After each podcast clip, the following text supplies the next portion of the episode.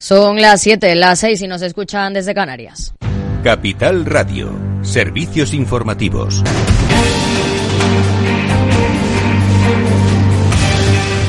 ¿Qué tal? Muy buenas tardes. La huelga de motor en Estados Unidos se extiende a una de las plantas más importantes de General Motors poco después de que anunciara 3.305 millones de dólares de beneficios en el tercer trimestre. La planta de Arlington, en Texas, emplea a más de 5.000 personas y produce sus sub más rentables. Con este nuevo paro, la huelga ya afecta a 46 centros de trabajo y a unos 46.000 trabajadores. Aquí en España, acuerdo de gobierno entre PSOE y Sumar con la reducción de la jornada laboral de 40 a 37 horas y media semanales como medida estrella, pero no es el único punto aprobado. Más vivienda pública, impuestos a la banca y a las grandes energéticas, guarderías gratis son algunas de las reformas que contempla el acuerdo. Además, recoge un plan de choque contra el desempleo juvenil, una mejora de las condiciones de despido y aborda una subida de los salarios. Y también para mejorar la vida de la, gente, porque tenemos que seguir subiendo los salarios en nuestro país y también el salario mínimo. Fíjense, la mediana salarial en España es de 1.545 euros al mes.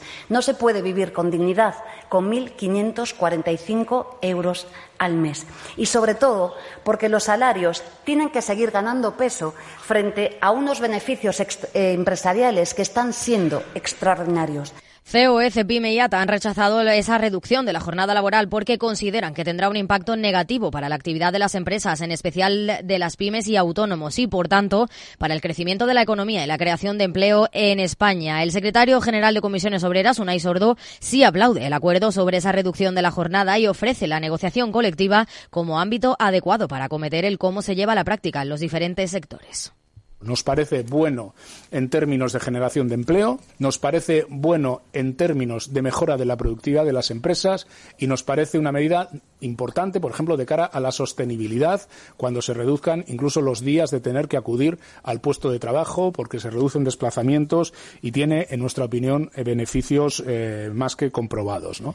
Más asuntos. Las subidas de tipos de interés han tenido como consecuencia que la oferta de préstamos en España haya seguido encareciéndose en el tercer trimestre del año, según la última encuesta de préstamos bancarios del Banco de España. Y precisamente hoy también hemos conocido que los bancos de la zona euro han endurecido sus estándares crediticios por encima de lo esperado en el tercer trimestre y es ya la principal causa de la caída de la demanda de crédito. Pedro Díaz, buenas tardes. Buenas tardes. Una demanda que volverá a caer en el cuarto trimestre del año, aunque eso sí, lo hará de manera más sostenida. Es la principal conclusión de la encuesta de préstamos bancarios del Banco Central Europeo.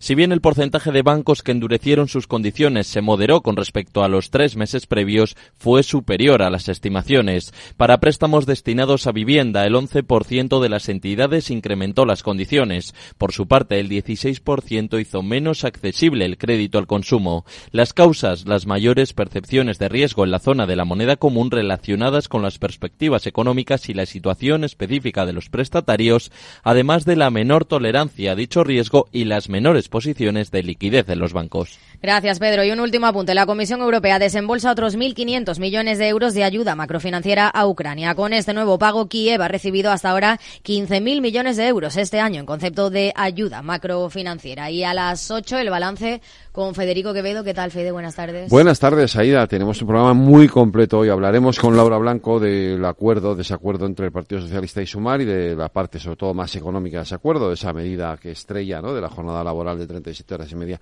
Nos visita Transforma España Juan Rodríguez Garat, que ha sido almirante y ha sido, ha estado al mando de las fuerzas navales de la OTAN y de la Unión Europea. Vamos a hablar del conflicto de árabe-israelí, del palestino-israelí con él. Y en Familias Enredadas nos visita la eh, psicóloga Ana Yáñez Otero, con la que hablaremos de algo que preocupa mucho a los padres, que es el acceso de los jóvenes y los adolescentes a la pornografía. Pues a las 8 aquí el balance. Claves del mercado. El IBEX 35 ha bajado el 0,22% ese martes en los 8.975 puntos, afectada por la caída de los bancos, con caídas incluso del 5% para Sabadell, después de que el gobierno en funciones haya ratificado impuestos extras al sector para la próxima legislatura, mientras que el resto de bolsas europeas han cerrado en positivo. Si miramos a Wall Street, el Nasdaq cierra eh, en positivo con un 0,17% en los 13.041 puntos, el S&P 500 subidas también del 0,21%, mientras que el promedio de industriales crece un 0,30%. En el mercado de divisas, según las pantallas XTB, el par eurodólar a 1,0588 unidades. Muy buenas tardes. Hay muchos tipos de energía, pero hay una que hace que todo avance, creando oportunidades de futuro, impulsando una industria verde potenciando el desarrollo sostenible y generando bienestar. Una energía que lucha contra el cambio climático y respeta el medio ambiente. Descubre, conoce, aprende y disfruta de todo lo que las energías renovables pueden hacer por ti. Y haz brillar tu energía. Junta de Andalucía. Invierte en acciones OETF sin comisiones. Tesla, Netflix, Amazon, Banco Santander, Telefónica, miles de acciones de los mayores mercados bursátiles del mundo y sin comisiones. Abre tu cuenta 100% online en solo 5 minutos. Un broker, muchas posibilidades. xtb.com. A partir de 100.000 euros al mes, comisión del 0,2%, mínimo 10 euros. Invertir implica riesgos. ¿Hartos de ser solo un número? Ser activista también es exigir un trato más personal. Es llamar a tu médico por su nombre y apellidos y que él sepa los tuyos. El activismo de la salud tiene nombre y apellido. DKV Personal Doctor. Infórmate en el 974 88 0071 o en dkv.es barra activistas. Si quieres conocer mejor las empresas con las que trabajas, empieza por Informa. Compruébalo con tres informes gratis, el nuestro para que nos conozcas más y los dos que tú elijas para tu negocio. Solicítalos ya en Informa.es. Informa, líder en información empresarial.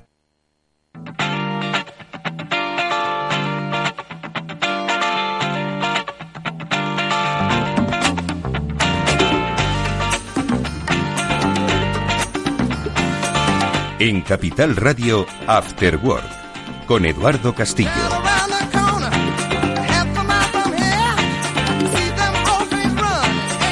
Hola, ¿qué tal? Amigos, buenas tardes, bienvenidos eh, a este After Work. Ya comienza en Capital Radio. Habéis escuchado antes el boletín informativo.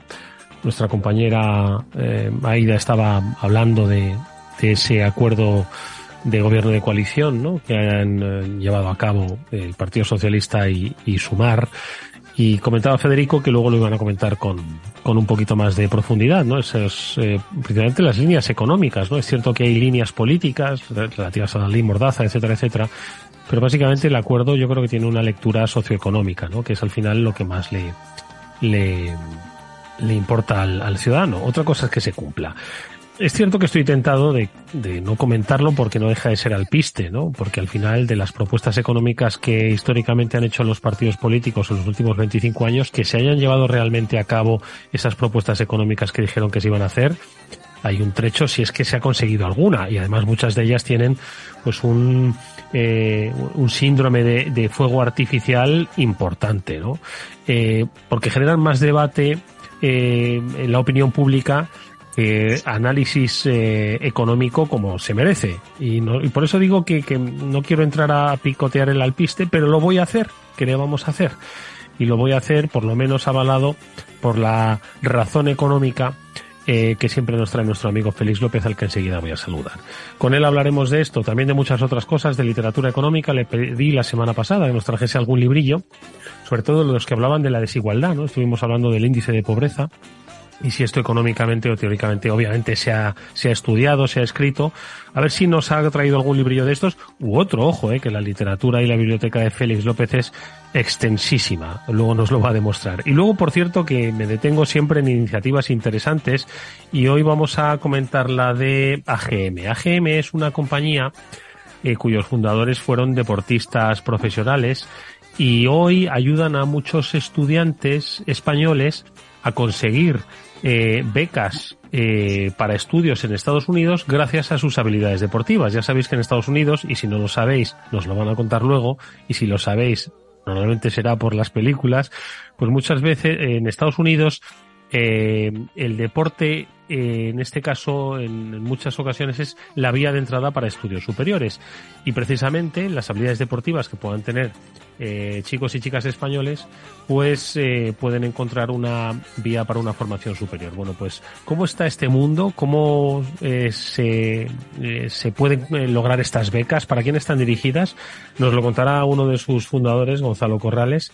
Eh, luego a lo largo del, del programa que haremos un, alto pues para conocer, como ya sabéis en este Afterwork nos gusta, eh, conocer negocios singulares que puedan ser o bien que os den eh, inspiración o por qué no os den solución. Nosotros estamos aquí para que vosotros luego toméis la decisión. Bueno, que esto es el Afterwork. Está Jorge Zumeta en la gestión técnica. Hoy nos va a poner buena música, como esta que suena, para que enseguida saludemos a Félix. Bienvenidos.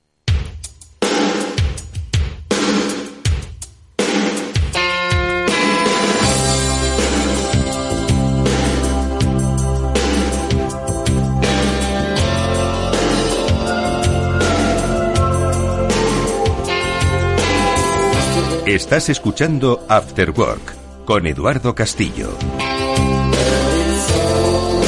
Bueno, vamos a oír mucho sobre lo de la jornada de las 37 horas y media, que por cierto no es nuevo, ¿eh?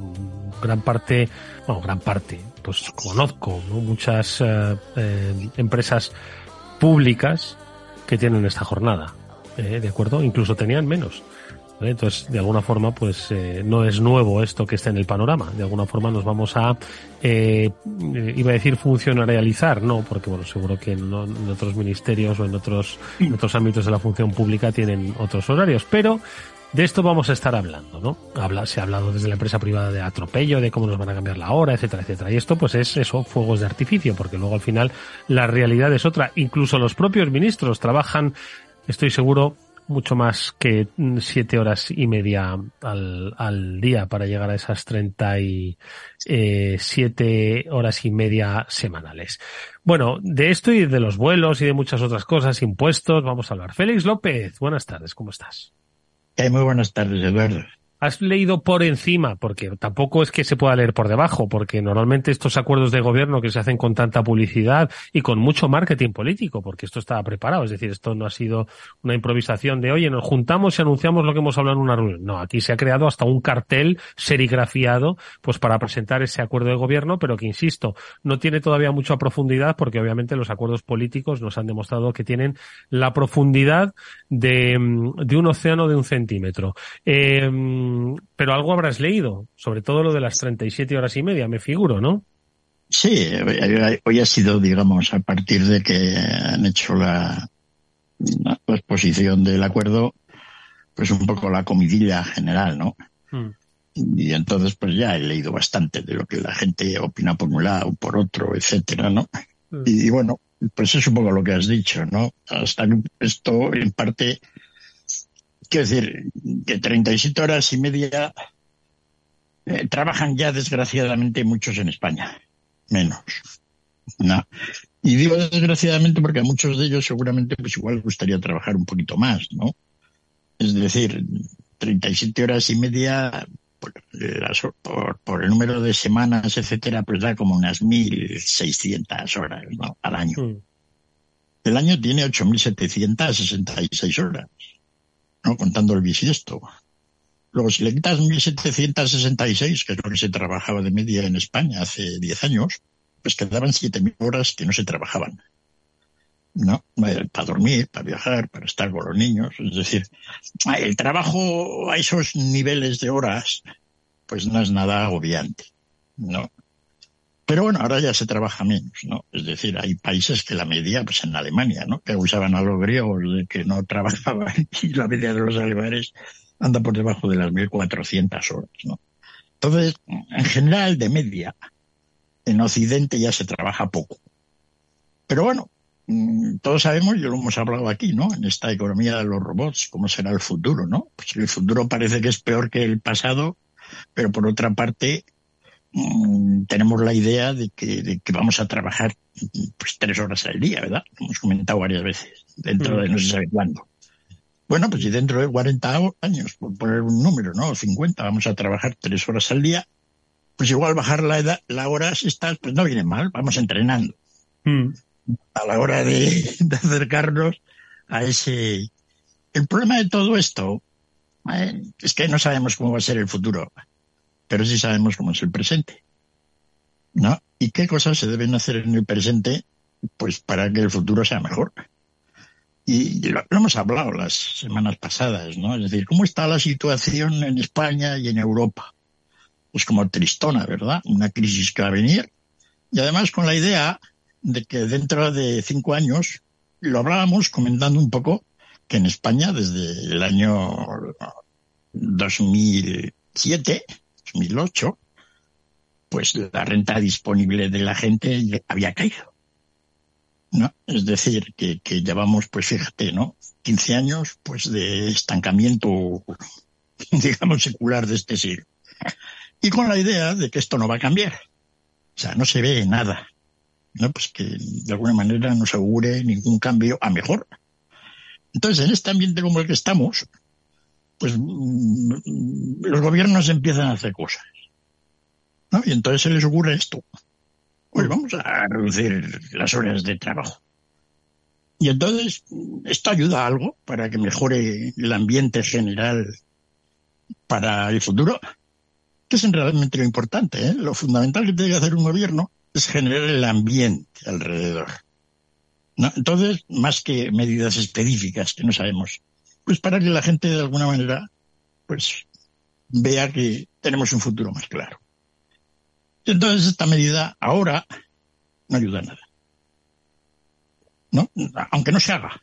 Porque, Félix, de todas formas, de todas formas, eh, claro, yo creo que aparte de, de esta medida, eh, en realidad, y el debate, ¿no? El debate de presente sobre cómo va a ser el futuro que, que decías, yo creo que tiene que llevarnos hacia, hacia la, la cómo va a estar configurado eh, la estructura del mercado de trabajo en España. Porque, claro, yo me figuro que ya hoy pasa, hay eh, trabajos pues que requieren, eh, lo digo que siempre se había dicho, lo importante es cuánto rindes en ese trabajo, ¿no? Y no las horas que eches, ¿no? Pero bueno, hay trabajos que requieren para ser eficaces, ¿no? O llegar al punto de, de productividad que genere beneficio económico para la empresa, para el trabajador y para la sociedad. Pues hay trabajos que en tres horas lo tienes hecho al día y otros que requieren trece horas al día, ¿no? Pero claro, los que requieren trece horas al día igual no tienen tantos especialistas como para encontrar el recambio o, o no, o simplemente no, no hay gente, hay gente que no quiere trabajar en esos trabajos y el que, el que implica trabajar tres horas al día, pues tiene mucha gente, ¿no? Entonces, yo creo que, que el, mercado de trabajo es imperfecto y, lo será toda la vida, porque eh, la economía se dirige hacia unas necesidades productivas, pues que por mucho que pongas 37 horas y media, habrá quien tenga la necesidad de trabajar 12 y habrá quien con 3, aunque luego se pase 4 horas y media mirando a la pared, ya, ya, ya lo haga hecho. Pero claro, es que es imposible eh, eh, eh, adecuar un trabajo a las circunstancias presentes que responden a las hipotéticas previsiones futuras, ¿no? Sí, es un poco los comentarios que he leído, ¿no? Por otra parte, normales ya siempre que salen estos temas, ¿no? Que efectivamente el mercado de trabajo, pues no es un mercado de trabajo en el cual todos hagamos lo mismo, ¿no? Y hay unas grandes diferencias en cuanto a los que se requieren unos y otros. Y entonces empezar a, regular, ¿no? digamos, café para todos, de una manera tanto directa, pues no parece la medida más adecuada, ¿no? Y, cada vez va a ser más así. Hay además un tema que es peligrosísimo, es decir, está muy estudiado que sobre todo en las actividades de cierto nivel intelectual, tampoco no muy altas, ¿no? Donde uno tenga que ejercitarse y mejorar, ¿no? Si uno dedica 1.600 horas al año a ello, no está a la altura. Desgraciadamente, no está. Y hay que estar. Por un ejemplo, por un ejemplo. Es decir, pues- ciertas actividades que requieren pues un cualquier nivel intelectual. Cualquier investigador que esté investigando nada. Por ejemplo, pues los etruscos, ¿no? La vida de los etruscos. ¿No? Pues que no estamos hablando de química nuclear, ¿no? Pero si hablamos de química, química cualquiera básica también. Es decir, cualquier actividad que, que, requiera, incluso muy probablemente el ser un periodista radiofónico. Es decir, hay ciertas cosas. Bueno, bueno. Bueno, sí, pero a la gente que le dedica más. los etruscos. sí, no, lo que quiero decir es que hay ciertas actividades en las cuales empiezas a sacarle partido realmente, ¿no? A partir de un cierto volumen de trabajo anual. Como no llegues a ese nivel, no vas a dar el tono. Y esa es una parte fundamental de, de la vida actual. Sería la idea general esa de que, oye, pues si trabajamos ocho horas y trabajamos siete, somos más productivos y en realidad hacemos lo mismo. Es un poco la idea. Entonces estás de cajero en Mercadona y entonces, pues al cabo de las seis horas, pues ya estás realmente balado. ¿no? Y entonces ya la productividad, las cosas van a ritmo más lento. Mm. Entonces, es un poco la idea, ¿no? Y en muchos sectores, pues ha sido así. Es decir, hay trabajos que realmente eh, yo, los todos tenemos que reconocer. Estar ocho horas sin poder parar de hacerlo es bastante duro. Mm. Pero ese volumen de esos tipos de trabajos yo creo que ya no son tantos. Todavía hay muchos, ¿no? Pero yo creo que ya no son tantos. Hay más de los otros. ¿no? Aquellos que están ocho horas en el trabajo, trabajan cinco, el resto dicen pues que están mirando, pues entonces pues que se reduzcan las horas y también hay más productividad. O reunidos. Hmm. Pero, pero, está lo que yo comento, es decir, que, que, que, no es tan fácil organizar todo esto, pues porque, como dices, ¿no? Los trabajos son muy diferentes a la hora de que se requiere. Luego hay algunas cuestiones un poco que tienen que ver pues si uno trabaja menos horas y produce lo mismo, todo este concepto de productividad, que a nivel macroeconómico es un guenterete, ¿no? Cómo se aplica, pues, pues oye, pues podemos ganar lo mismo, ¿verdad? Mm. Se ha producido lo mismo, nos lo repartimos entre todos y ya está. Oye, si reducimos una hora más del trabajo y seguimos produciendo, pues podemos seguir viviendo. Entonces, eh, eh, lo que está claro es que si reduce las horas de trabajo, pues, pues, pues con el mismo sueldo. Vale, de acuerdo, mismo sueldo, no más alto. Y debemos todos aspirar pues, a que el sueldo sea un poco más alto. Entonces, toda la gente que va a estar sometida a una reducción forzosa del horario laboral, pues comparativamente con aquellos que no tengan que, que, estar sometidos a eso, a toda la cantidad de autónomos, directivos, la gente, es decir, eso, la gente que se viole las normas, pues todos esos van a tener comparativamente más ingresos. Es decir, esta es una norma que aumenta la, desigualdad en la distribución de la renta. Quizá no mucho, sabemos, pero esto no va en la idea general de que pues hay una hay una digamos distribución de la renta desigual y pues esto ayuda a ello. Pues no, porque aquel que podía trabajar ocho horas y ahora tiene que trabajar siete, pues igual no le bajan el sueldo, se lo bajan poquito, pero no se lo suben. Mm. Y sin embargo, que tiene actividad, pues yo qué sé, las nuevas tecnologías, etcétera, y que está allí, no, en su empresa de ingeniería, metiendo horas, pues ese va a ganar más. Entonces, debido a este tipo de desigualdades, mm. pues... Eh, porque... Mm. Félix, eh, vamos a ver, es que claro, no, no han explicado nada, ¿entiendes? Aquí ha sido una foto y ha sido marketing político, ¿no? Pero entiendo que al que se le ha ocurrido esto, que seguro que se le ha ocurrido de una manera además muy brillante, ¿no? Y al que ha escrito el, discurso, pues para, para sustentar al que esto que se les ha ocurrido, supongo que tenía una intención. Entonces, claro, ¿cuál, cuál es la intención? Que si al final el trabajo es el mismo y uno quiere hacer, ser más productivo pero trabajando menos horas, implicaría que se necesite contratar a más gente, ¿no? Ese es el objetivo. Porque eh, el, objetivo, el, objetivo es tener más votos. No, eso, eso sí, eso sí, eso, pero presuponiéndoles que hay alguien que ha pensado en, en, el verdadero impacto económico, porque esto es, o sea, cuando uno toma una medida económica o socioeconómica es para tener un impacto económico o socioeconómico. Por supuesto, la finalidad última es obtener votos y en este caso una investidura, ¿no? Pero eh, yo, esto lo sabe cualquiera, que cuando tú tomas una decisión económica es para tener un impacto económico, ¿no? Entonces, cuando esto se quiera llevar a cabo es porque quiere tener un impacto económico, supongo que en dos sentidos. Se me ocurren, solo se me ocurren dos. Uno, que tú vas a poder conciliar, ¿no? Porque vas a trabajar menos horas, vas a pasar más tiempo pues fuera del trabajo, es decir, siendo feliz, porque se presupone que en tu trabajo eres infeliz, ¿no? Se parte de una base perversa ya, ¿no? Que, que vas a ser mucho más feliz fuera del trabajo, por lo tanto, al ser más feliz, vas a, vas a ser mucho más productivo en las horas que tienes que trabajar. Por lo tanto, crecimiento económico.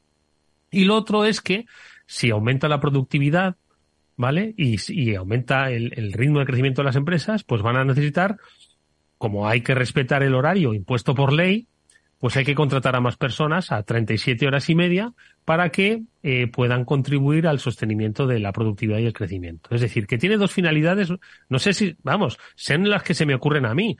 Igual son unas absurdeces, pero ¿qué finalidad tiene esto? No, se te ha ocurrido muy bien. La primera, pues oye, si se sigue produciendo lo mismo, ¿no? Porque y somos más felices, pues, pues ya está, ¿no? La felicidad es importante y además, pues eso, podemos ser más productivos. Y la segunda es, es un poco, pues el reparto del trabajo. ¿No? que regularmente ha venido ocurriendo en Occidente pues ya de los años 70 cuando empezó a haber paro, ¿no? Y entonces pues en Francia eran, eran expertos en esto, ¿no? Políticamente cómo pues, coger el número de trabajadores, reducir las horas de trabajo y así tenemos más empleo. ¿no? Y todavía es un argumento que se utiliza mucho. Seguro lo han utilizado en las discusiones. Y la gente de Sumar y el Partido Socialista, estas ideas les parecen atractivas. ¿no? De alguna manera, pues oye, si el pastel es el que es y todos trabajamos menos, pues habrá un hueco para que se metan otros. ¿no? Eso ya ha sido desmontado, teóricamente, ¿no? Pero da igual, siempre va a volver. Esto es como lo de los alquileres, ¿no? Vuelve una y otra vez a, la economía 101. Mm. Ya Adam Smith dijo, Adam Smith, estamos hablando del año 1700, no 70 por allá, ya dijo que la división del trabajo, la división del trabajo es el número de empleos, para que no nos despistemos. La división del trabajo está limitada al tamaño del mercado. Entonces, si de alguna manera tú reduces trabajo, etcétera, pues estás reduciendo el mercado. Hmm. Es decir, es cuanto más trabajo hay, ¿no? Cuanto más se crea. Pero eso que ya lo decía Dan Smith, ¿no? Y luego mucha otra gente, ¿no? Y se ha visto en la práctica. Pues, pues todavía es el, es el alquiler del mercado de trabajo. es lo que hay. Reducimos el número de horas y ya está. Y esa es un poco la idea, ¿no? Quiero decir que, efectivamente, pues reducimos las horas de trabajo, habrá más empleo, ¿no? Porque, porque efectivamente alguien tiene que hacer el trabajo del cajero, no en Mercadona que ya tenéis ido a casa. Y, por otra parte, estamos más felices en la vida y en todo. Y podemos dedicarlo, pues, a las, actividades. A tocar la guitarra. Sí, ¿no? Todo eso que dicen, pero que no, no se aplica, ¿no? ¿no? En fin, es, pues es eso, ¿no? Y vamos a seguir con ello durante tiempo, ¿no? ¿Cómo va a evolucionar esto? ¿No? Pues hombre, siempre hay normas gubernamentales que de alguna manera pues van un poco a la zaga de lo que la sociedad está haciendo, que es como se va avanzando. Y pues cómo vamos a pasar de esta sociedad de, de, digamos, de las 40 horas, o 38, o 45, a la sociedad pues de las 20 horas. Es un poco la clave, ¿no? A la hora de cómo vamos a visualizar el futuro. Además, Félix, yo también lo que creo es que aquí hay una segunda lectura que es reforzar nuevamente el papel de los sindicatos, ¿no? Porque al final, eh, es decir, el sindicato, eh, tampoco conozco en profundidad en las eh, diferentes idiosincrasias de las, de las empresas, ¿no? Pero hoy por cómo evoluciona el trabajo, cómo evolucionan las relaciones empresariales, cómo evolucionan las competencias, las necesidades, el sindicato, si mantiene todavía los eslóganes del siglo XIX, pues obviamente estaba condenado a su desaparición o por lo menos a su infrarrepresentación. Medidas que afectan, que regulan directamente el mercado de trabajo, eh, porque aunque una empresa o un propio trabajador diga, mira, yo os agradezco mucho lo de las 37 horas y media semanales, pero para acabar el trabajo que tengo, necesito trabajar 42 horas semanales y no tanto por la búsqueda de las horas extras, que también se ha tratado de regular, ¿no? El pago y la y la identificación de las horas extras, sino básicamente lo que has dicho tú, ¿no? La propia consecución del trabajo. Entonces, si esto, pues al final se acaba imponiendo en las empresas, aquellas que eh, tienen un sindicato mayor, menor, eh, con eh, mayor representativa, menor representatividad, van a nuevamente a ponerse en valor para ser un control interno del cumplimiento de esta norma, si es que se lleva a cabo de, una manera eh, legislada. No sé, Félix, ¿qué te parece? Sí, probablemente lo que dices es correcto, ¿no? Bueno, yo no es que me meta con los sindicatos, me deje de meter, ¿no? En algunas etapas pues tuvieron alguna actividad, digamos, adecuada en algún país, ¿no? Ahora, pues en España está todo un poco por ver. Pero sí, efectivamente alguien va a tener que controlar esto. E incluso ahora, según se va, según, por ejemplo, ahora según se están volviendo a, negociar los salarios del próximo año, las condiciones laborales, etcétera. Y con, digamos, no amenaza, digamos, esta idea de que hay que reducir horas. Pues tú imagínate cómo van a ser las negociaciones, ¿no? Es decir, crea todo esto una situación pues que no es la más adecuada ahora, ¿no? Hombre, dirá uno, ¿y cuándo es ahora? Pues desde luego no ahora, cuando tenemos una crisis a la vista, llevamos años pues parados económicamente, algún todavía no sabemos la, reforma laboral si ha sido buena o mala, porque eso lo veremos cuando tengamos una crisis. Hasta que no tengamos una crisis, no sabemos si la reforma laboral que tenemos sirve para algo o para nada. Si resulta que viene una gran crisis y el número del paro no aumenta, pues diremos, la reforma laboral ha sido muy buena. Pero si viene una crisis y el paro se nos va otra vez y somos campeones mundiales del paro al 25%, cosa que sería muy probable, dado como en España hacemos de bien eso, pues entonces veremos que la reforma laboral pues no ha servido para gran cosa, ¿no? Entonces ahí andamos, ¿no? Mm. De momento, ahora, todas las... yo estaba pensando, ¿no? Digo, a ver si se reúnen y se les ocurre alguna idea. Oye, pues mira qué cosa se les ha ocurrido. No, efectivamente. Lo, hace, lo ponemos en marcha. Hubo alguien que pensó, lo mismo que has dicho tú, quien estado pensando en línea con lo que tú pensabas, ¿no? Sobre la felicidad en trabajar menos y, y bueno, pues eso, repartir el trabajo, pues que alguien haya pensado y con alguna idea y que uno diga, pues mira, si esto lo hiciéramos, el horizonte va a mejorar. ¿No? Los jóvenes españoles, pues parece que tienen un futuro más claro partir de ahora. Pero no, parece que eso es bastante difícil, se resiste a la hora del pensamiento. Oye, Félix, antes de que saludemos a, nuestro, a nuestro invitado con el que vamos a hablar de estudiar gracias al deporte, eh, una, una, otro alpiste, ¿no? Que era el de los vuelos, ¿no? El de, que entiendo que esto es una medida eh, de carácter medioambiental, ¿no? Pues para reducir las emisiones, pues tratar de, es que no sé si han dicho la, la palabra prohibir, eh, pero sí que de alguna forma lo que quieren es sustituir, sustituir los vuelos de más de dos horas y media que tengan una alternativa, entiendo dentro de esa franja de horaria, eh, por tren, pues eliminarlos, ¿no? Entonces, bueno, pues ya ha habido mucha gente que lo ha malinterpretado. ¡Ay, los, los trenes a Extremadura! Eh, que tardan ocho horas, ¿no? Para hacer un trayecto de 300 kilómetros y tal.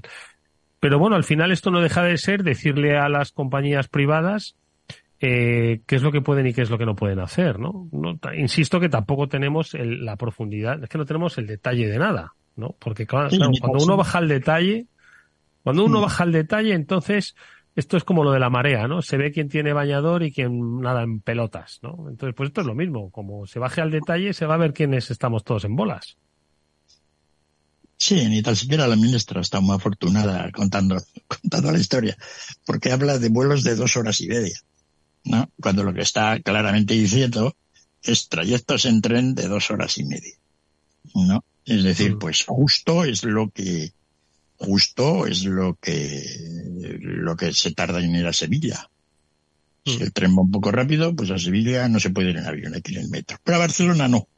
Como tenemos un nave que tampoco corre todo lo que debiera, y a Barcelona, pues, tiramos todo en más de dos horas y media con facilidad, pues allí se puede ir en avión.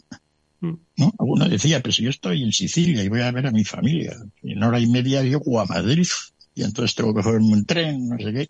Entonces tampoco ha sido muy afortunada diciéndolo. Es decir, porque ha dicho claramente dos horas y media de avión. Mm. Entonces, bueno, pues ahí están, ¿no? Pues, eh, el objetivo consiste efectivamente en que afortunadamente, pues esto del avión, como contamina, ¿no? Pues si lo quitamos y vamos todos en el tren, pues, pues bien, ¿no? Resulta que esto hay que verlo, porque claro, tenemos un sistema de tarifas de alta velocidad en España que parece que lo ha diseñado un patán, ¿no? Económico. ¿No? Así andamos con todo en España. Mm. Y entonces, pues vete a saber qué ocurriría, ¿no? En ese caso. Tenemos trenes para ello, etcétera, ¿no?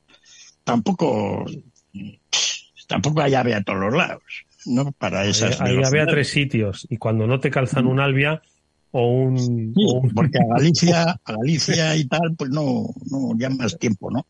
Sí. En fin, que, que, ahí andamos, ¿no? Bueno, oye, pues escucho una cosa, Félix, que, que, vamos a hacer una brevísima pausa, pero esto que, lo de, lo del el diseño de las tarifas para viajar en tren, esto quiero que lo toquemos otro día, ¿eh? Que me ha gustado mucho que es una especie de, de, plataforma para desincentivar los viajes. No te me vayas, que vamos a hacer eh, una breve pausa y enseguida hablamos de, de becas eh, para estudiar gracias al deporte, para estudiar en Estados Unidos. Venga, no os vayáis. Si inviertes en bolsa, esto te interesa. XTB, tu broker con más de 15 años en España, tiene la mejor tarifa del mercado para comprar y vender acciones y ETFs. No pagues comisiones hasta 100.000 euros al mes. Si inviertes en bolsa o quieres empezar, más sencillo e imposible. Entras en xtb.es, abres una cuenta online y en menos de 5 minutos compra y vende acciones sin comisiones. Además, con atención al cliente las 24 horas al día. ¿A qué estás esperando? Miles de clientes ya confían en xtb.es, un broker, muchas posibilidades. A partir de 100.000 euros al mes, la comisión es el 0,2%, mínimo 10 euros. Invertir implica riesgos.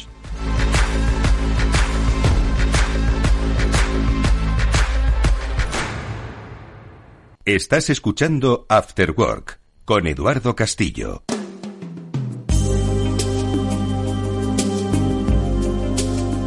a tocar un tema que a mí siempre me ha, me ha, llamado mucho la atención, ¿no? Lo veíamos en las películas, ¿no? Cómo la universidad y el deporte en Estados Unidos estaban íntimamente ligados.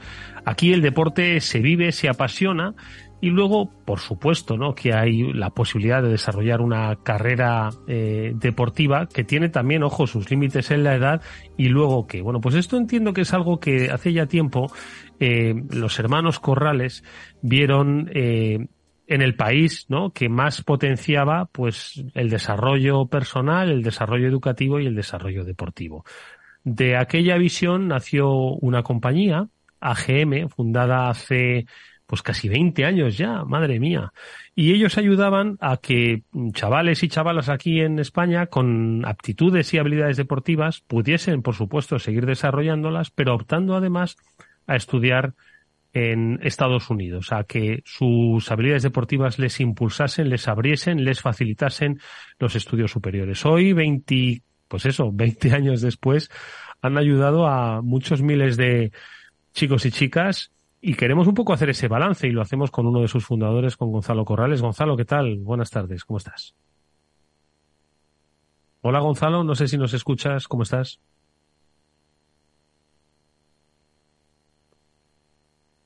¿No?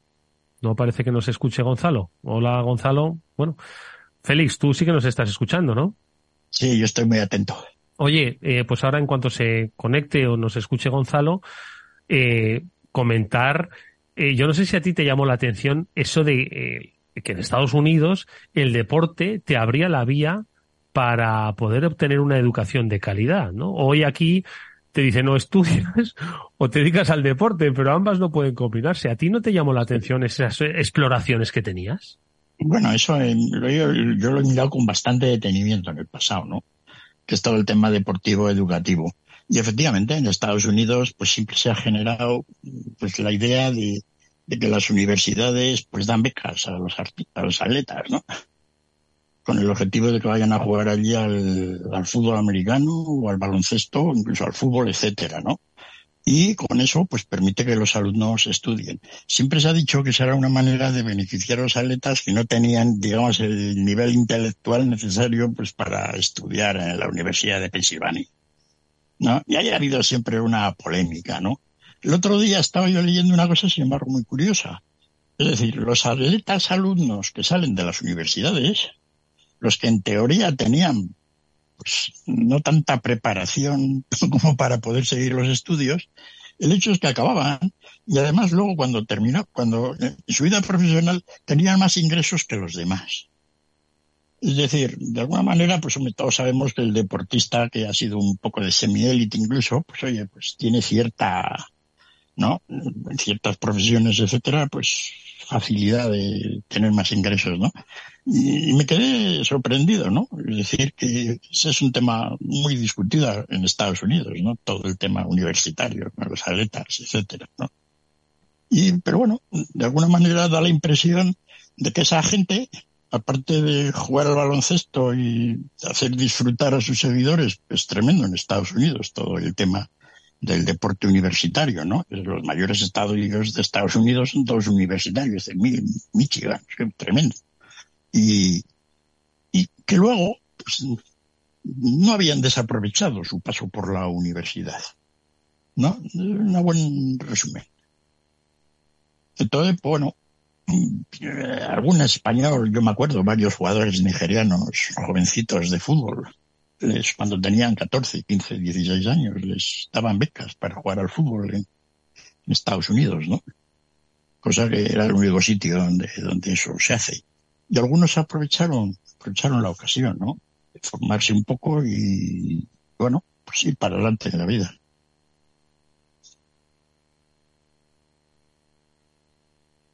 Creo que es una muy buena eh, alternativa, ¿no? Sobre todo, pues para aquellos que, pues, eh, quieren de alguna forma em, eh, continuar su carrera deportiva. Al final, Félix, tú, que también tú nos lo has contado en más de una ocasión, la carrera deportiva tiene, tiene pues unos límites. Es cierto que hoy hay jugadores eh, o deportistas que tienen 30 y muchos casi 40 y son unos portentos, ¿no? Pero normalmente la, la vida de un deportista de élite pues termina muy pronto, ¿no? Y, luego tienes toda la vida por delante, ¿no? Y de alguna forma siempre aquí en España eh, es cierto que ha mejorado un poquito, ¿no? Esa especie de eh, reintegración, ¿no? Al mercado laboral, pero yo creo que sigue siendo un gran déficit, ¿no? Sí, porque eh, normalmente los deportistas que tú hablas, y que es un poco la, la idea, pues son gente que no ha pasado por la etapa esa universitaria, ¿no? La mayoría de ellos. Entonces, quizá porque, porque hoy se han dedicado al deporte desde jóvenes y no le han dado al estudio como debiera. Hola, buenas tardes.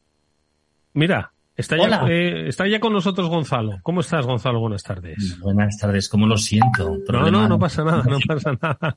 Estábamos, estábamos hablando precisamente, ¿no? De, de lo que vosotros visteis hace hace casi 20 años, ¿no? Con la, con el nacimiento de AGM, que me gustaría, eh, que estábamos hablando Félix y yo un poco, ¿no? Sobre cómo, cómo funcionaba esto, que nos hicieses un poquito de, de, de historia, ¿no? Sobre por qué visteis una oportunidad y hoy, 20 años después, sigue siendo una oportunidad para miles de chicos y chicas aquí en España, que cada año los estáis ayudando a conseguir becas para ir a Estados Unidos, ¿no? Totalmente. Y bueno, lo vimos porque lo vivimos. Eh, yo era tenista en los años 90.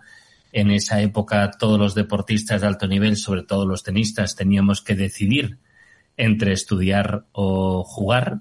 Eh, yo con 16 años dejé de estudiar para ser tenista profesional y yo como tantísimos otros no llegué a ser tenista profesional y me quedé sin estudios y sin deporte. Afortunadamente, Fui rápido en mi reacción, volví a estudiar con 19 años y al haber jugado en Estados Unidos, pues eh, había conocido lo que era el tenis universitario y el deporte universitario. Y con 20, pues volví a la universidad, me pagaron todos mis estudios, seguí jugando al tenis, que era lo que me gustaba, y pude tener una formación académica que me ha abierto pues innumerables puertas y oportunidades a lo largo de estos, de estos años ya de profesional. Y como lo que me pasó a mí fue un milagro, que es como le llamo, porque si no sé que sé lo que haría yo ahora mismo, que es ser entrenador de tenis, y no, no, no es que sea algo malo, sino que hubiera sido mi única opción, seguro. Eh, pues eh, cuando volví a España y vi a mi hermano que también era tenista, que también había perdido esa oportunidad, pues los dos decidimos, ostras, lo que nos ha pasado a mí, que yo tuve suerte de pillarlo tarde y mi hermano no tuvo esa suerte, tenemos que ofrecérselo e informar y educar a los deportistas españoles para que puedan aprovechar esta oportunidad que es increíble. Era increíble hace 20 años o 25 años y sigue siendo increíble ahora por la forma de compatibilizar ambas cosas al mismo tiempo, por todo lo que te pagan allá y por lo que representa para tu futuro, por tener un inglés perfecto, por madurar, por vivir una experiencia increíble y por las salidas profesionales que te ofrece el tener una formación en Estados Mm. Unidos. Oye, Gonzalo, porque eso ocurrió hace, hace mucho tiempo, o no tanto, no tanto, pero, pero hace tiempo. Mucho, Eh, mucho. mucho tiempo. Eh, y hoy dirías que ha cambiado la situación para un chaval o una chica de 16 años aquí en España eh, que se, de repente pues tiene habilidades deportivas que se puede forjar. ¿Ha cambiado la situación o sigue siendo la misma incertidumbre o, o la misma dicotomía o esto o lo otro? ¿Cómo viven ahora los deportistas? Mira, ha, ha cambiado muchísimo. Eh, lo primero, afortunadamente en España ya no es tan radical. Y si quieres estudiar y hacer deporte, puedes hacerlo. Mal, pero puedes hacerlo. En mi época era imposible. Y lo segundo que ha cambiado mucho es que mm, yo cuando me fui a Estados Unidos en, en esa época o eras profesional muy rápido y muy pronto o ya parecía que no tenías tiempo porque las carreras deportivas eran muy cortas. Y ahora eh, algo que está pasando es que muchos de nuestros mejores deportistas en algunos deportes, incluyo el tenis, que yo eh, venía de- vengo del tenis, eh, se van allá, aprovechan esos cuatro años de formación y desarrollo deportivo, porque ahora entrenan y compiten muy bien, se forman y con 22, 23 es cuando entran al tenis profesional o al deporte profesional sabiendo que les quedan 10, 15 años porque ahora las carreras duran muchísimo. Entonces, em, el cambio más importante es el volumen de españoles que había y que hay. En mi época había unos 25, 30 máximo y ahora hay más de 2.000. O sea, es una pasada la cantidad de españoles que han cogido este camino. Y segundo es el nivel deportivo que hay de todo, pero sobre todo hay gente muy buena. Hay deportistas olímpicos, hay muchos campeones de España en diferentes deportes y disciplinas. Entonces se pueden hacer las dos cosas muy bien al mismo tiempo. Oye, Gonzalo, ¿y un, y un, y cómo llega alguien a ser, a, a tener esta opción? Es decir, yo te confieso, no sé si Félix conoce a muchos, pero yo no conozco a muchos chavales que de repente tienen la posibilidad de desarrollarse. Entiendo que en muchas disciplinas, hemos hablado del tenis, pero bueno, entiendo que hay muchos otros deportes, ¿no? Y que con 16, 17, 18 años de repente tienen una dicotomía. Hay muchos eh, chicos y chicas en España en esta situación que mm, mm, se enfrentan a esta, a esta, digamos, eh, disyuntiva, aunque dices que ha mejorado, pero no deja de ser disyuntiva, porque esto es como lo de si estudias mientras trabajas o trabajas mientras estudias, pues al final una de las dos se va a ver mermada, ¿no? Entonces entiendo que esto es lo mismo. Ahora mismo hay muchos eh, chicos y chicas en España en esta situación. Pues mira, mm, nuestro objetivo cuando empezamos, cuando creamos la empresa, era que más deportistas españoles eh, se fueran a, a universidades americanas por todos los beneficios que ofrecía. Ahora, yo te digo que en deportes, los deportes que más, eh, digamos, fama tienen de irse para allá, cualquier deportista, o sea, cualquier tenista, cualquier golfista, cualquier atleta, cualquier nadador, cualquiera de ellos sabe que si son lo suficientemente buenos, pueden recibir una beca a los 18 años y pueden compatibilizar sus deportes de alto nivel con los estudios universitarios. Esto que antes era un secreto y que antes era algo que la gente no se creía porque había tan poquitos allá, ahora ya es algo totalmente normal y es una opción que tienen en la mesa y que afortunadamente muchísimos cogen cada año. Este año, por ejemplo, en agosto, nosotros hemos enviado a 470 estudiantes y deportistas. Y solamente clientes nuestros tenemos más de mil ahora mismo en universidades americanas. Y hay una industria que se ha creado de otras compañías como la nuestra que también envían probablemente a un número parecido entre todas ellas. Con lo cual, ya te digo, en el tenis, que es mi deporte, absolutamente todos los tenistas y los padres de los tenistas saben que si son lo suficientemente buenos, podrán recibir una beca y formarse en Estados Unidos. Con lo cual es un objetivo increíble porque además es alcanzable, es realizable. No es decir a tu hijo vas a ganar Roland Garros o ser campeón del mundo. Eso no va a pasar. Pero esto es un objetivo muy alcanzable que todos tienen en sus, en sus manos, si trabajan duro, obviamente. Oye, Gonzalo, ¿y cuál es el, el papel de AGM en este, en este caso? ¿Es una intermediación? ¿Es ayudarles a conseguir beca? ¿Cuál es un poco el proceso por el que lleváis a chicos y chicas allí a Estados Unidos? Bueno, es ayudarles con, con todo. Eh, estos, aunque tengan mucha más información ahora, eh, hay que hacer eh, muchas cosas en la parte académica, eh, tanto de terminar los estudios aquí como es normal, como de preparar ciertos exámenes para poder entrar en la universidad en Estados Unidos. Hay muchos temas administrativos y burocráticos que tienen que hacer las familias para poder estudiar en la universidad, la residencia, etcétera. Y, lo más importante es, es poder ser visto por los entrenadores. Trabajamos con unas mil universidades y cada chaval tiene un nivel deportivo diferente, con lo cual tenemos que encontrar el sitio idóneo para cada deportista em, y luego valorar las universidades que tienen interés con las familias y como es normal las familias no suelen tener mucha información de las universidades o comprender las diferencias entre universidades y luego pues empujar y negociar por conseguir la, la mejor, mayor beca posible para que a la familia le cueste el menor dinero posible. Mm. Está escuchando Félix López. Félix, eh, seguro que tienes alguna pregunta para, para Gonzalo. Sí, qué tema más interesante, ¿verdad? Bueno, a mí que todo el deporte universitario americano me ha gustado mucho desde el punto de vista de teoría económica, ¿no? Que es una cosa curiosa. Yo quería hacerle una pregunta a Gonzalo. ¿Qué nivel, digamos, deportivo tiene que tener alguien para poder adaptar esto? Por ejemplo, en el tenis, que es un poco pues si estás entre los 100 mejores jugadores españoles de tenis a esa edad, ¿podrías estar o qué nivel habría que tener? Pues depende. La realidad es que cualquier tenista podría irse. Los que son muy buenos podrán elegir entre muy buenas universidades y los que son, em, pues digamos, mucho más flojos tendrán otro tipo de universidades y tendrán que hacer una inversión mucho más alta. Eh, cada año hemos trabajado con el campeón de España o subcampeón de España de juniors, de la categoría junior, que son 17 y 18 años. Pues, por ejemplo, el año pasado eh, un chico muy bueno está en la Universidad de Duke. Otro, un cliente nuestro está en la Universidad de Virginia. Otro cliente nuestro está en la Universidad de Georgia, que es donde yo estudié, que es una de las cinco mejores universidades de tenis de Estados Unidos. Entonces, este tipo de jugadores, cuando son de los tres, cuatro, cinco mejores de España, pueden elegir prácticamente entre cualquier universidad de Estados Unidos. Cualquiera. Y conforme vamos bajando el nivel, pues tienen eh, opciones en otro tipo de universidades. Si cambiamos a otro deporte como el golf, nuestro querido John Ram es nuestro golfista que se ha formado en una universidad de Estados Unidos, en Arizona State. Y es el mejor ejemplo que tenemos en ese deporte, aunque en golf femenino la mayoría de jugadoras profesionales, el masculino también, pero en femenino más todavía, se han formado en universidades americanas.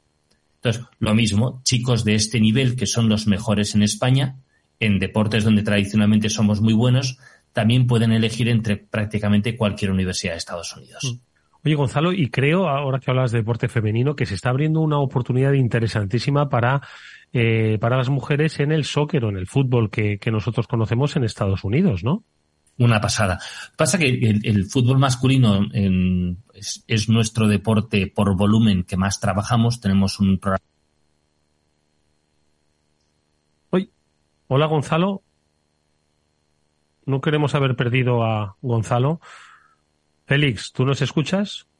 Sí, estoy escuchando con mucho detenimiento. A ver si ahora recuperamos a Gonzalo. Gonzalo, que quizás se haya activado eh, el silenciador del micrófono. No sé si nos escuchas, Gonzalo. ¿no? Hoy qué faena, hoy qué mala suerte, Félix, hemos tenido hoy con la comunicación con Gonzalo. Gonzalo, ¿nos escuchas? Sí, sí, os escucho. Ah, pero, uy, menos mal, menos mal. Nos quedan cuatro minutos de programa y nos estábamos quedando en uno de los aspectos más interesantes, que es el del fútbol femenino. Eh, cuéntanos, venga. Total. Que el, fútbol masculino es el que más hemos trabajado, pero fútbol femenino sobre todo por el nivel tan bueno que tenemos. Eh, entonces, cuanto mayor el nivel deportivo en nuestro país, más... Definitivamente, hoy no nos está acompañando la conexión eh, con Gonzalo. Bueno, vamos a tener, yo creo que, Félix, si te parece, la necesidad y la obligación de hablar otro momento largo y tendido con Gonzalo para que nos acabe de contar pues como esta alternativa creo que se abre como una opción interesantísima para los, para los chicos y las chicas en múltiples disciplinas, porque antes parecía efectivamente que el tenis no era el que más cabida tenía y sobre todo en países como Estados Unidos o quizás fútbol americano y, también baloncesto, pero hoy estamos hablando de golf, estamos hablando de soccer y además en categorías femeninas. Me he quedado con, con ganas de preguntarle a Gonzalo, Félix, ¿por qué en Estados Unidos se le da tanta importancia eh, a escala universitaria al, al, al deporte y lo vinculan ahí? Dices que tú sabes mucho de teoría económica vinculada a esto, igual tienes alguna respuesta. Sí, la razón por la cual esto se ha desarrollado tanto, ¿no? Pues no está del todo muy clara, es muy antiguo, ¿no? Y hacían las conferencias entre universidades cercanas, ¿no? Con baloncesto, etcétera.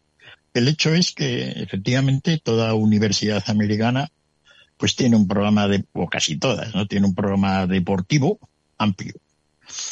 Normalmente, fíjate, los, los, los entrenadores, por ejemplo, de baloncesto o de fútbol americano en la universidad, pues, pues, pues ganan más que el presidente de la universidad. Es el mayor salario de la universidad.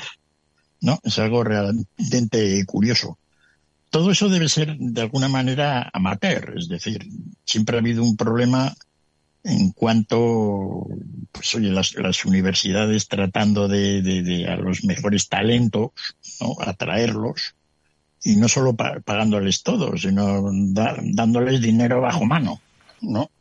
Todo eso ha ocurrido y se ha tratado de ir controlando, ¿no?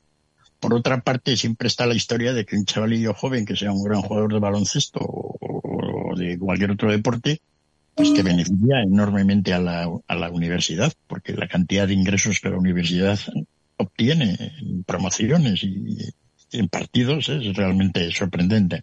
¿no?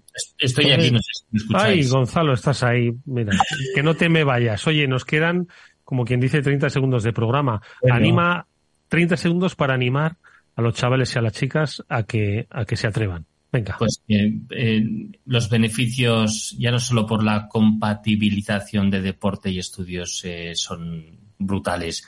Y creo que lo estabais hablando, ya hablando de economía y de finanzas, el retorno económico de una formación académica en Estados Unidos es que es brutal. Tengo chavales que, que han hecho carrera eh, profesional internacional gracias a haber sido deportistas y haberse formado en Estados Unidos y te abre un campo y un mundo, unos horizontes que no se abrirían si se quedan aquí. Entonces, algún día me encantará compartir todos estos detalles con vosotros porque los beneficios son tantos que con los ojos cerrados tendrían que coger este camino si tienen un cierto, pues una cierta dedicación al deporte, lo hacen bien y, y quieren seguir con ello. Te tomamos la palabra. Oye, toda la suerte del mundo. Agradecido, Gonzalo. Gracias. Un fuerte abrazo y hasta muy pronto. Adiós. Adiós, adiós. Félix López, como siempre, también un placer haber hablado contigo. Gracias y hablamos la semana que viene. La literatura económica nos la dejamos para entonces, ¿te parece? De acuerdo, la semana que viene hablamos. Venga, hablamos de se librillos económicos, claro que sí. Amigos, nos despedimos. Mañana volvemos a las 19 horas en la sintonía de Capital Radio. Gracias y hasta entonces. Adiós.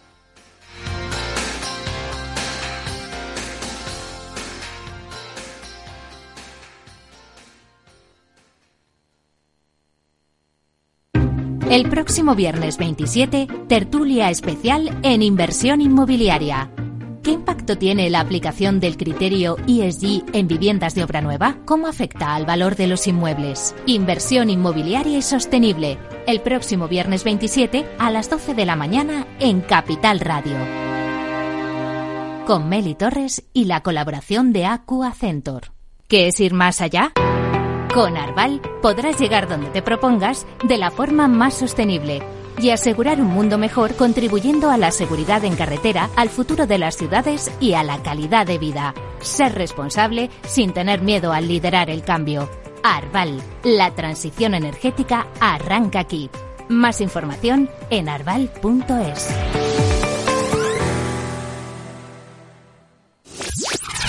Capital Radio.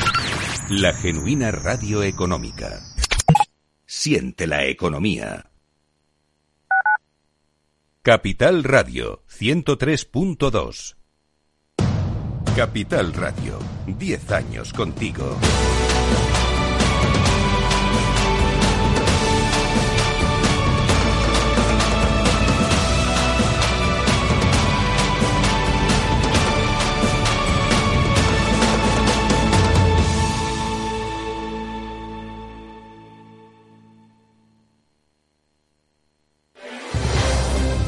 Si quieres entender mejor todo lo que rodea nuestro sector alimentario, tienes una cita en La Trilla. Un gran equipo de especialistas te acercará a la actualidad económica y política desde el campo hasta la mesa. Conocerás sus principales innovaciones sin olvidar las producciones más tradicionales. Los sábados de 8 a 9 de la mañana con Juan Quintana, La Trilla de Capital Radio.